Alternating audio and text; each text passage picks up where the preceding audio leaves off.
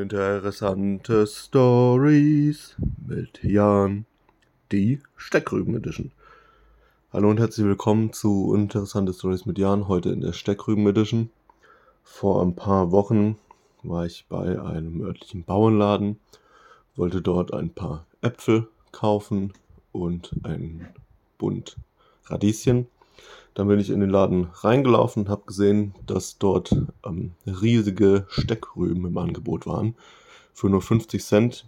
Die Steckrübe war mindestens Handball groß.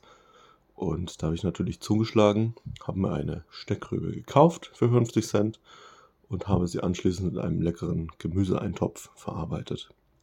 Das war uninteressante Stories mit Jan, die Steckrüben Edition.